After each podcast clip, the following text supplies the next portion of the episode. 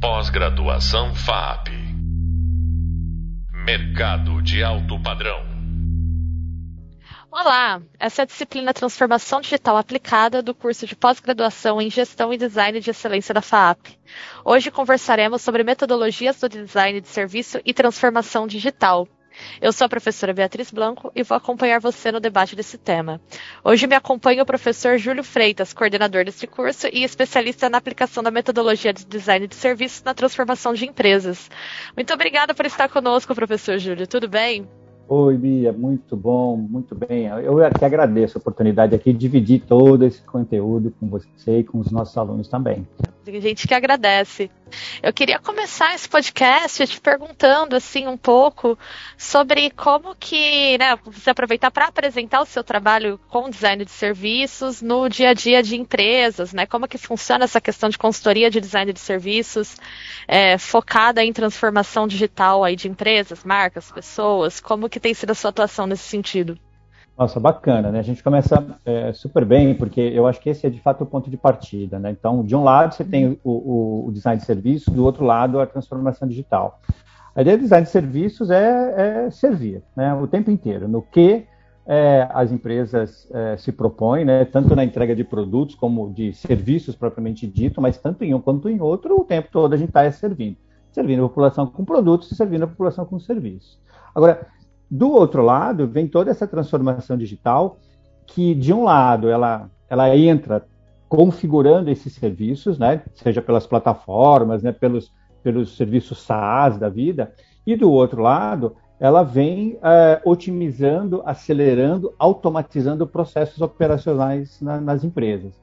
E aí é uma coisa interessante, né, Bia, porque os, os serviços eles passam a ser auxiliados pelas tecnologias na transformação digital através de modelos clássicos assim já, né? RPAs, que são os robozinhos, ou então automatização de workflows, né? Próprias plataformas conhecidas assim como o Office 365 que tem lá Power Automated, todos esses recursos e muitos outros ajudam a, a servir melhor internamente né, as organizações no seu processo de transformação digital, para, consequentemente, atender melhor, sabe, o público consumidor, os clientes propriamente dito. Então, a ideia de design de serviços, que tem como premissa, né, pelo design, gerar experiências positivas e inesquecíveis, sempre é, servindo, né? Quanto melhor eu servir e quanto melhor for a experiência, maior é a longevidade de relacionamento, né, com o mercado e com o cliente e do outro lado, o uso dessas tecnologias e recursos é, digitais que a, também atendem melhor né, o, o, público consumidor do serviço, como torna a vida das pessoas mais fácil no trabalho, né, nas operações, no interior das companhias e organizações. Então, acho que o ponto de partida é esse. Né? A atuação profissional que eu tenho nesses últimos anos tem sido levar o design de serviço pela transformação digital nessas duas frentes. De um lado, experiências positivas, duradouras e inesquecíveis com os usuários né, e consumidores. E do outro lado, tornando a vida das pessoas mais fácil no trabalho.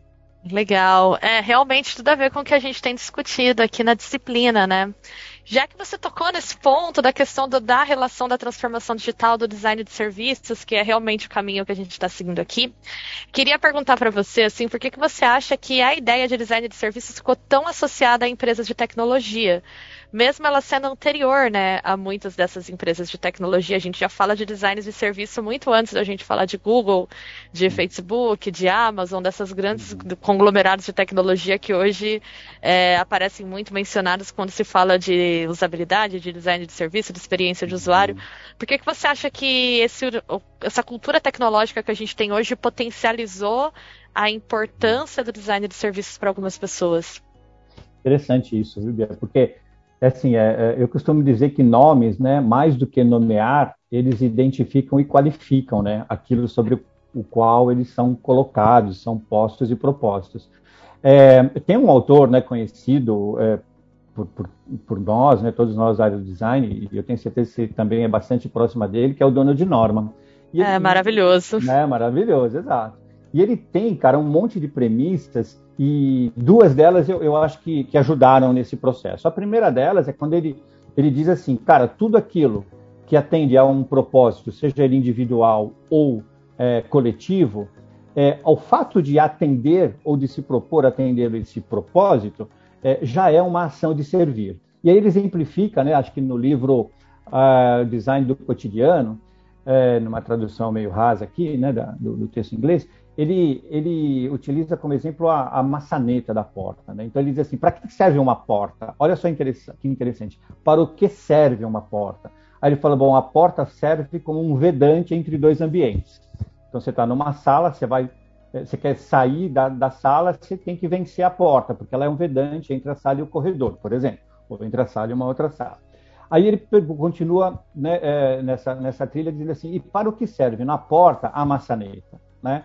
É, ou a fechadura? Então ela, ela serve para duas coisas, né? Para garantir que a porta como vedante se mantenha vedando é, e para garantir a impossibilidade de trânsito de um ambiente para o outro quando você tranca, né? Essa porta pela fechadura. E aí ele fala assim: mas o bacana aqui não é nem a porta e nem a maçaneta ou fechadura. O bacana é a presença do para que serve. Então, o conceito de serviço, ele vem é, des, desde que a gente toma é, é, benefícios né, de todas as coisas que estão ao nosso redor é, e que nos servem para algo. E este algo normalmente é satisfazer uma expectativa. Isso de um lado. Do outro lado, é, é, o próprio Donald Norman diz assim, cara, óbvio que não com essas palavras, né? Porque afinal de contas ele é o dono de Norman. É, mas ele diz algo mais ou menos assim, cara, toda vez que você for se servir de algum serviço e que você não conseguir evoluir, né, é, na sua experiência, na sua jornada e se sentir muito mal, fica tranquilo, fica tranquila, porque mal é quem desenhou aquele serviço e não você que não conseguiu compreendê-lo ao ponto de se beneficiar plenamente.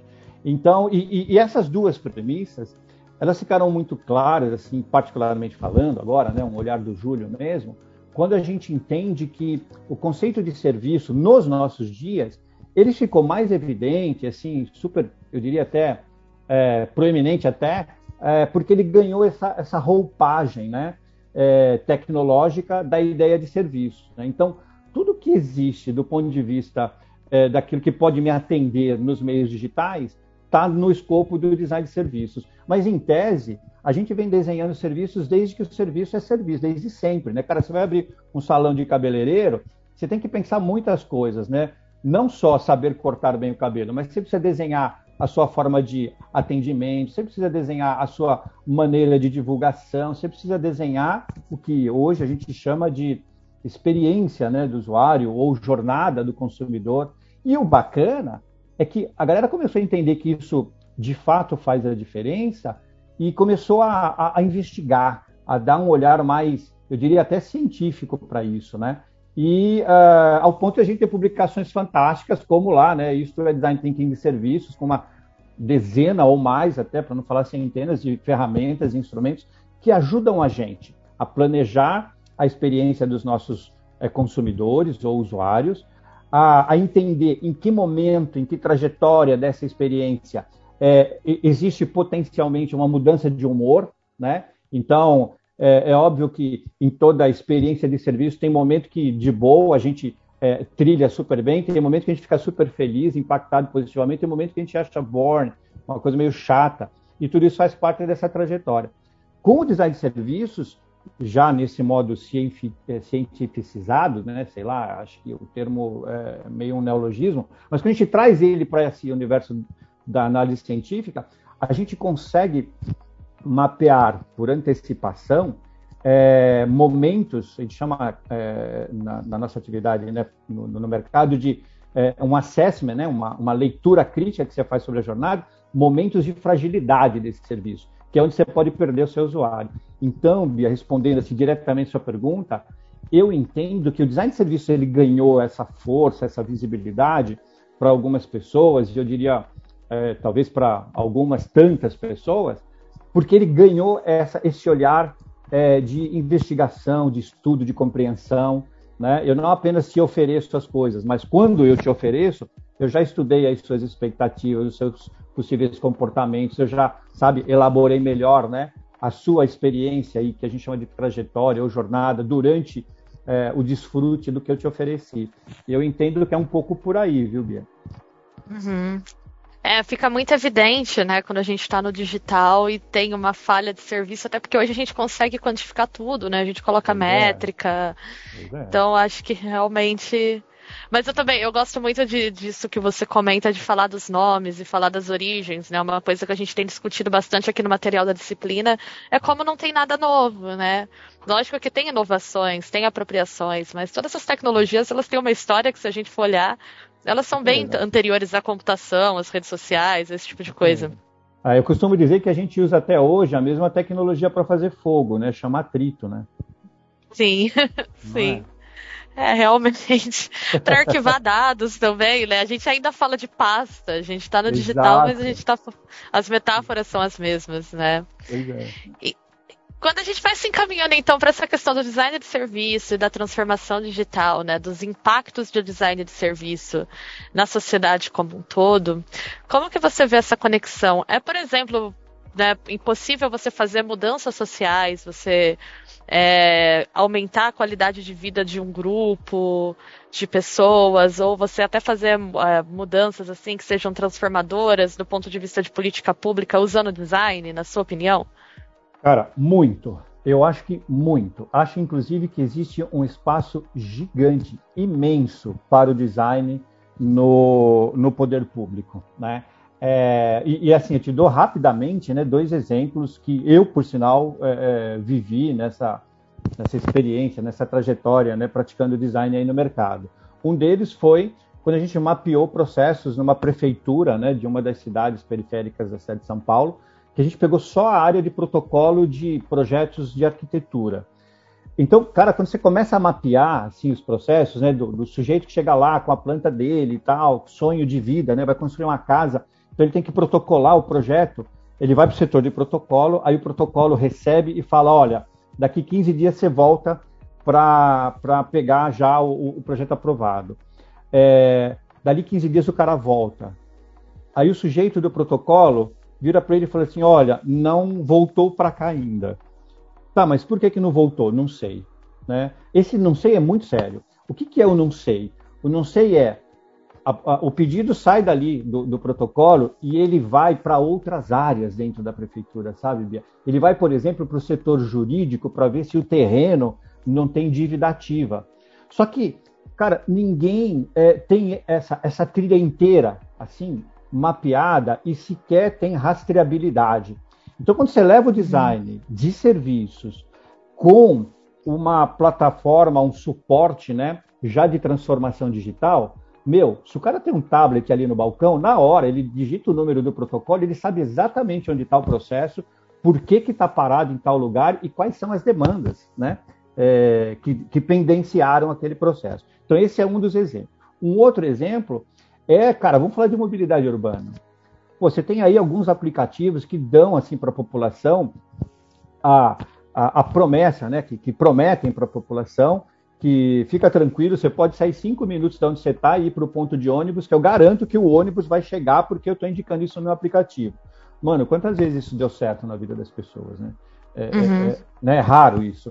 Então, é, eu, eu, entendo que o design de serviços e a transformação digital eles, eles farão, sabe, é, um bem tão grande assim, né, para o social, né, quando abraçado, incorporado, assimilado e aceito pelo poder público. Qual que é o nosso desafio aí? O nosso desafio é assim: quem normalmente está à frente das ações é, de transformação digital é a galera do TI, né? E a uhum. galera do TI olha para a solução a partir é, da, da funcionalidade nós designers olhamos a solução a partir das demandas pessoais, humanas. Então, é, a gente usa até o mesmo termo que eles, né, Bia? A gente usa caso de uso. Só que o caso de uso para a galera do TI é como essa funcionalidade tem que funcionar e qual o recurso de programação que eu tenho que usar. Para nós designers, o caso de uso é a Bia deseja o quê neste momento, sabe, da vida dela. E a Sim. partir do desejo da Bia que a gente desenha toda a trilha, né, toda a jornada e que vai encontrar lá com a galera do TI. O dia que, socialmente falando, a gente andar de braços dados com a galera do TI, né, o pessoal do design com a galera do TI, eu não tenho, eu não tenho dúvida, assim, eu tenho certeza absoluta que vai haver um, um, ganho e um benefício social imenso, sabe? Transformação digital eh, design de serviços de verdade na rua, a, beneficiando as pessoas, né? Sim, que não basta as coisas funcionarem, né? Do ponto de vista da, da, da como se diz da TI, né? Da funcionalidade. Elas precisam também fazer sentido, né? No contexto Exato. do usuário. Exato. Entregar valor, né? Literalmente. Entregar valor. Exatamente. É, quando a gente pensa, então, assim, vem para fazer um fechamento dessa discussão toda que a gente está tendo, se eu quero pensar né, um projeto de transformação digital, qualquer que seja, a partir de uma metodologia de design de serviços, quais são as etapas que você recomenda para fazer essa aplicação? Ah, eu, eu, acho que aí, olha que bacana, né, Bia? Aí é, é mundo encantado de design thinking mesmo, né?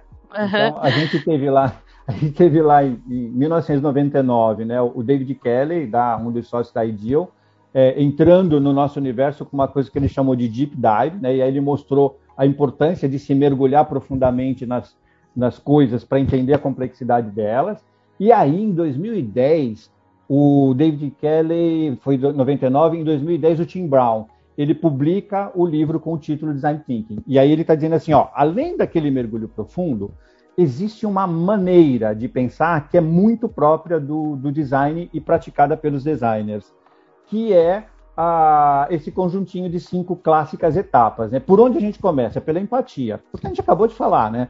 É, é, é, muito importante que se entregue valor e que se perceba o valor entregue né, na experiência de uso. Então eu tenho que empatizar, tenho que entender muito bem quem é esse meu usuário, qual é o serviço que ele vai tem como expectativa tomar de mim.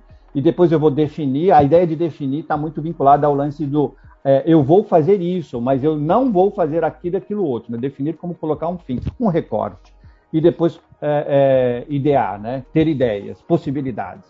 Aí prototipar e testar. Eu acho que essa é uma trilha interessante. Por muito tempo, o Design Thinking vem ajudando bastante a, a designers e não designers. E eu acho que por muito tempo vai continuar ajudando até que surja algo é, melhor ou superior. Mas por enquanto, minha recomendação, Bia, é mundo encantado é, de design thinking mesmo, né? Sim. Mas vamos torcer, né? Quem sabe isso muda. Eu acho que as pessoas estão ficando mais cientes dessas coisas também. Eu tenho percebido é, quando no, no, lidar com clientes, com pessoas, né, uma preocupação, principalmente com essa fase da empatia. Mas eu acho que aí a gente ainda tem um desafio de fazer as pessoas entenderem o que é empatia, né? Muitas vezes. Ah, tem um lance que é muito louco, né?